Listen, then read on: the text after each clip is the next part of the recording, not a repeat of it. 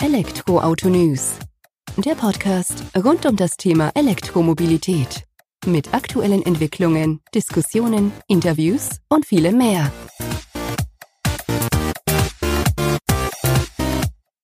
Herzlich willkommen bei einer neuen Folge des Elektroautonews.net Podcasts. Ich bin Sebastian und freue mich, dass du auch diese Woche wieder eingeschaltet hast. Wenn es darum geht, dass wir uns ein wenig mit der Elektromobilität, Elektroautos und ähm, den ganzen Geschehnissen darum beschäftigen. Diese Woche wird die Folge mal ein bisschen anders. Wir nennen das Ganze einfach Kurzschluss. Kurzschluss im Sinne von, wir gehen die drei, vier wichtigsten News der Woche durch, die bei uns im Portal aufgelaufen sind, die für Aufsehen gesorgt haben, die einfach auch in den Medien hochgekocht sind und ähm, greifen die eben nochmal auf, betrachten die und fassen die nochmal kurz zusammen. Maximal 20 bis 25 Minuten wird so eine Folge gehen. Heute beschäftigen wir uns mit Tesla, VW und E-Mobilität in Deutschland. Beginnen möchte ich mit Tesla, die ähm, in der vergangenen Woche schon mit einem Teaser für China oder speziell für China für Aufsehen gesorgt haben, weil dann Gedankenspiele aufkamen, ähm, ja, was wird man dort vorstellen, spezielle Version des Tesla Model 3, vielleicht komplett anderes Modell und, und, und.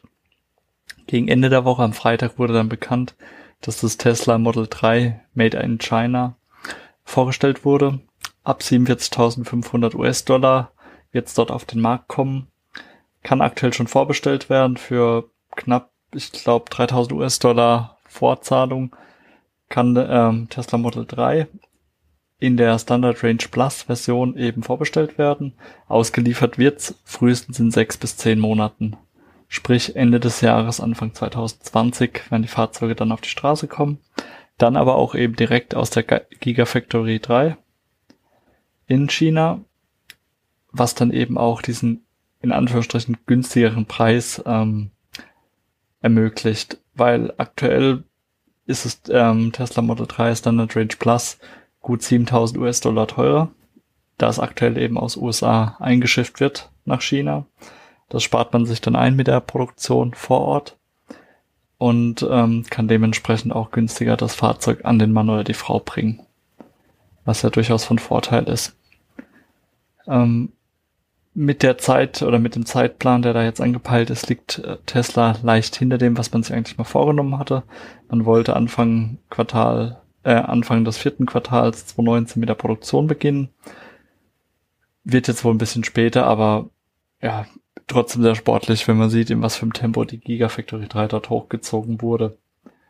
Des Weiteren hat halt ähm, Tesla sich jetzt die Möglichkeit eröffnet, mit einer lokalen Fertigung dort in China und mit einem in Anführungsstrichen einigermaßen günstigen Preis des Model 3 ähm, sich für Elektroauto-Subventionen zu öffnen in China.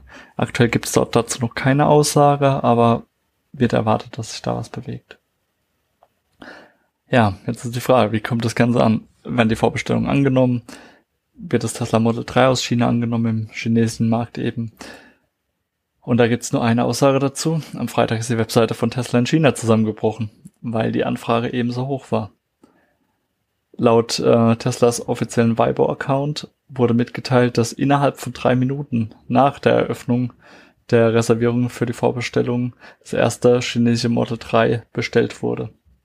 Im Laufe des Tages wurde der Traffic auf der Webseite dann immer höher für das 47.500 US-Dollar teure E-Auto von Tesla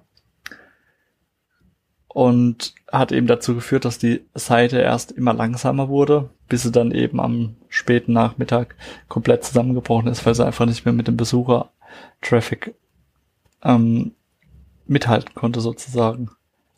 Der Besucheransturm hat sich auch auf dem äh, Tesla WeChat Post gezeigt der innerhalb von wenigen Stunden weit über 100.000 Ansichten hatte oder bekommen hat. Das ist schon eine ordentliche Ansage. Also von daher wird man schon sagen müssen, das Tesla Model 3 Made in China kommt an, wird Abnehmer finden und wird bestimmt Tesla nochmal einen ordentlichen Push nach vorne geben in Bezug auf Umsatz. Aktuell ähm, spielt es dort in der gleichen Preisklasse wie ähm, 3er BMW oder die Mercedes-Benz C-Klasse hat allerdings eben den Vorteil, dass man Lizenzgebühren und Steuern spart, weil eben eher Auto und kein Verbrenner. Von daher ist der, ist die Nachfrage nach dem Fahrzeug durchaus nachvollziehbar. Hat in China eben auch damit zu tun, ähm, dass es schwierig ist, an Nummernschilder Zulassung zu kommen für Autos, vor allem bei Verbrennern. Wenn man sich aber für ein E-Auto entscheidet, ist es aktuell immer noch so, dass man da bevorzugt behandelt wird. Und hat da eben auch mit dem Model 3 wieder die bessere Ausgangslage als mit vergleichbaren Verbrennern. Wir werden es auf jeden Fall im Auge behalten und sind gespannt, wann es denn erste Zahlen von Tesla gibt, was denn nun tatsächlich vorbestellt wurde aus der Gigafactory 3 in China. Von China aus geht's jetzt wieder nach Deutschland und zwar zu VW. Die waren diese Woche nicht nur in aller Munde wegen der international gestarteten Marketingkampagne zur E-Mobilität, die eben letzte Woche Samstag gelauncht wurde mit unter anderem unserem Bundestrainer Jogi Löw an vorderster Front mit dem ID3 und Herbert Dies, die eine gemeinsame Fahrt eben durch Berlin veranstaltet haben. Aber auch ähm, ja durch Plakate, Teaser, Poster, Filmchen, was weiß ich, was da alles gelauncht wurde die Woche, hat man schon für Aufsehen gesorgt. Für weit mehr Aufsehen gesorgt hat allerdings die Tatsache oder der Bericht, dass es aktuell Probleme mit dem Batteriezellenlieferanten Samsung SDI gibt, was sich eben auch ähm, eventuell negativ auf die Markteinführung des VW ID3, also des ersten E-Autos von VW, auswirken könnte. Und wie wir wissen, ist, sind das ja nicht die ersten Probleme mit dem Batteriezellenlieferanten bei VW sondern man hatte so Geschichte auch schon mal mit SK Innovation, ähm, koreanischen Zellspezialisten, den man dazu bewegen wollte, eben äh, bis zu drei Gigafabriken in Werksnähe von VW zu bauen, äh, darin zu investieren. Damals zeigte sich der direkte Konkurrent LG Chem nicht einverstanden, drohte damit, dass man eben Lieferungen einstellt, beziehungsweise ja, komplett aussteigt aus der ganzen Geschichte. Aktueller Stand wurde da nicht weiter kommentiert. Bisher hat sich in beide Richtungen nichts bewirkt. Also LG Chem beliefert weiter. Es wurden aber auch keine Gigafabriken mit SK Innovation gebaut. Also der Streitzeit oder scheint zumindest gelöst. Das Problem mit Samsung SDI besteht weiterhin. Und zwar hatte man vereinbart oder hatte man einen Vertrag geschlossen von rund 50 Milliarden Euro Volumen für die Lieferung von Batteriezellen an VW oder VW-Konzern. Und ja, Samsung habe sich da eben bereit erklärt, Batterien für etwas mehr als 20 Gigawattstunden zu liefern. Reicht so knapp über den Daumen gepeilt für 200.000 Autos mit 100 Kilowattstunden Paketen in den Batterien oder als Batterie. Ja, aktuell scheint es eben so, dass man ähm, die Lieferzusage nicht halten kann und das aktuelle Volumen sich wohl auf weniger als 5 Gigawattstunden, also gut ein Viertel nur, bewegt, was dann eben dementsprechend auch nur 50.000 Autos entspricht. Und ja, kann durchaus zu Problemen führen. Gerade wenn man bedenkt, dass jetzt VW oder der VW-Konzern im Allgemeinen die E-Mobilität deutlich nach vorne bringen will, die Offensive treibt und ähm, ja, nicht nur ein Fahrzeug auf den Markt bringt mit dem ID3, sondern es ja auch noch andere Fahrzeuge gibt, die folgen oder folgen sollen. Die Medienberichte an sich zu dem Thema Samsung SDI Lieferproblem zu VW wurden von beiden Seiten bisher nicht kommentiert aus Wolfsburger Sicht, also von VW selbst, hat man bisher lediglich die Aussage vernehmen können, dass Samsung weiterhin Batteriezellen-Zulieferer für Europa bleiben wird. Ja, dass sich da definitiv etwas bewegen muss und dass VW ja auch selbst in die Batteriezellenfertigung einsteigt, ist klar mittlerweile. Muss man auch, weil in den nächsten zehn Jahren sind fast 70 neue E-Modelle geplant, die auf den Markt kommen sollen die Anzahl der projektierten Fahrzeuge auf den E-Plattformen des Konzerns liegen aktuell bei 22 Millionen Stück, die angepeilt sind. Und das ähm, wiedergespiegelt auf den Batteriebedarf des VW-Konzerns allein in Europa und in Asien wird auf mehr als 300 Gigawattstunden pro Jahr geschätzt. Also schon eine ordentliche Anzahl, die gestemmt werden muss. Da kommen so Probleme damit Samsung SDI natürlich überhaupt nicht recht, vor allem wie gesagt, wenn man bis Ende des Jahres den VW ID3 auf die Straße bringen will. Wir werden das auf jeden Fall im Blick behalten betrachten die Situation und schauen, wie VW das Akkuproblem sozusagen in den Griff bekommen wird. VW hat diese Woche allerdings auch noch mit einer anderen News für Aufmerksamkeit gesorgt. Und zwar hat man bekannt gegeben, dass man ab dem 1. Juli Nachhaltigkeit als verpflichtendes Vergabekriterium etablieren wird im eigenen Unternehmen.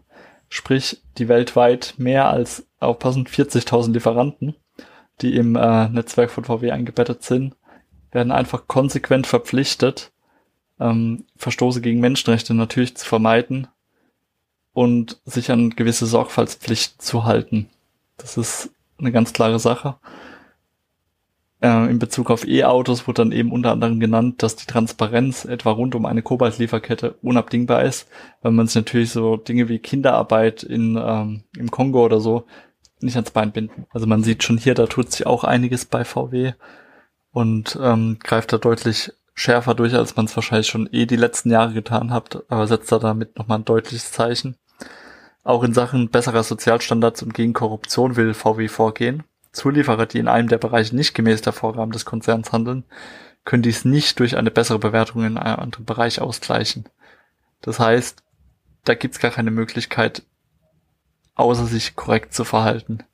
Und ist ja ganz vernünftig, wie wir finden. Also von daher ruhig weiter so machen und Nachhaltigkeit entsprechend als Kriterium etablieren. So, zu guter Letzt noch äh, das letzte Thema im Kurzschluss, in der Folge 1 des Kurzschluss, ist äh, E-Mobilität in Deutschland. Da gab es eine interessante Befragung durch das Vergleichsportal Verifox. Die haben eben mehrere Menschen befragt zum Thema E-Mobilität. Und so waren rund die Hälfte der Befragten, also 49,4 Prozent, der Meinung, dass die Elektromobilität dazu beitragen wird, den CO2-Ausstoß in Deutschland entscheidend zu verringern.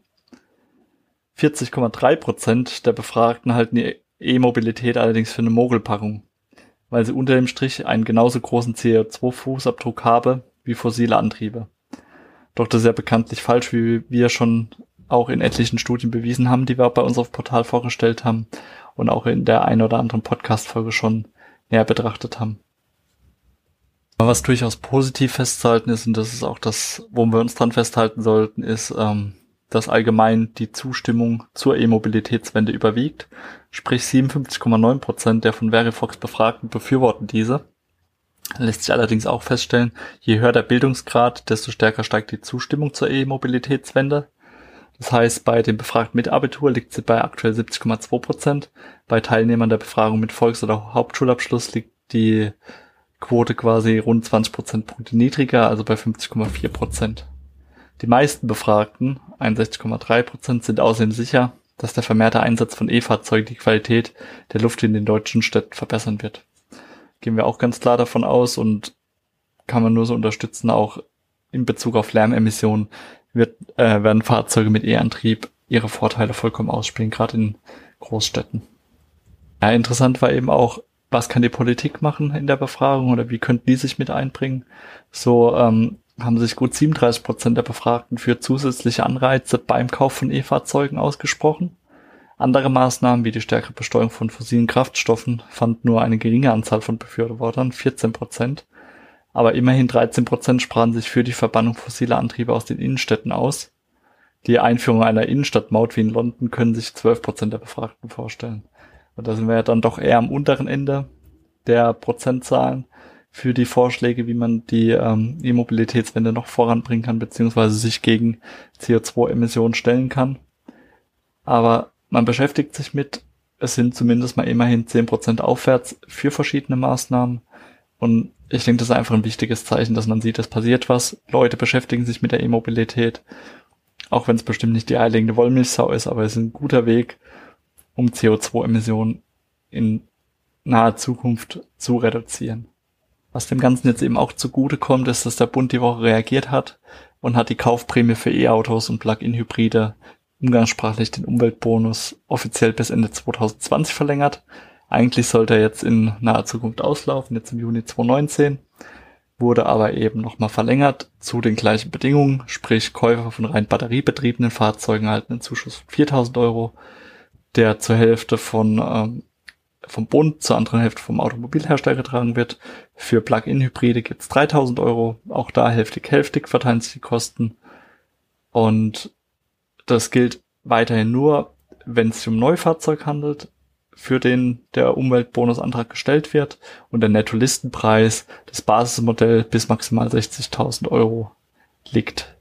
Also alles, was drüber liegt, fällt dann im Zusammenhang nicht beschlossen, wurde auch wieder äh, vom Verkehrsminister Scheuer eine Erhöhung des Umweltbonus in den Raum geworfen. Und so sei ab 2021 die Rede davon, dass der Anteil des Bundes an der Prämie anschließend von bisher 2000 auf dann 4000 Euro verdoppelt wird. Allerdings nur für E-Autos bis zu einem Listenpreis von knapp 30.000 Euro. Für E-Autos bis zum Listenpreis von 60.000 Euro soll der Bundesanteil auf 2.500 Euro steigen. Inwiefern sich die Automobilindustrie an dieser Erhöhung der Prämie beteiligt, ist bisher noch unklar. Unklar ist allerdings auch, ob eben dieser Vorschlag von Verkehrsminister Scheuer durchgeht. Aktuell gilt eben nur, Umweltbonus wurde verlängert, wird in bisheriger Form bis Ende 2020 weitergezahlt. Jetzt hat die Politik erstmal hier ein bisschen Ruhe, kann sich mit dem Thema beschäftigen, kann sich Gedanken dazu machen und kann überlegen, wie die 600 Millionen Euro aus dem Fördertopf eben weiter verwendet werden, um E-Mobilität noch ein wenig attraktiver zu machen für Interessierte, um da eben vielleicht auch noch mehr Fahrzeuge abzusetzen. Das war's für diese Woche auch schon in der ersten Folge Kurzschluss, die wir hatten. Wird ab und zu mal eingestreut in der Zukunft. Drei, vier Themen, die da aufgegriffen werden, knapp 20 bis 25 Minuten. Aktuell werden wir so bei 18 heute landen.